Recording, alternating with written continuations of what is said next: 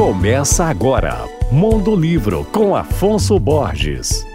Alô, ouvintes da Alvorada FM. A história de uma menina que mora com a tia em Brasília por volta da década de 60 e 70, quando o país passava pela ditadura militar. Essa é a trama, é a circunstância do livro Clarice, publicado pela Global Editora. A partir do olhar sensível do protagonista, a narrativa aborda temas como liberdade, fuga, censura, o poder da leitura e as contradições e injustiças do mundo adulto. A obra foi escrita pelo brasiliense Roger Melo, o craque Roger Melo, que é também diretor de teatro e ilustrador. Ele venceu 10 prêmios Jabuti e o prêmio Hans Christian Andersen na categoria ilustrador. Esse é considerado o prêmio Nobel de literatura infantil e juvenil. Apesar disso, as ilustrações do livro Clarice foram feitas por um ótimo ilustrador e designer, o Felipe Cavalcante, também nascido em Brasília. Ele teve seu trabalho exposto em várias mostras nacionais e internacionais como o London Design Festival. Eu indico o livro Clarice, de Roger Mello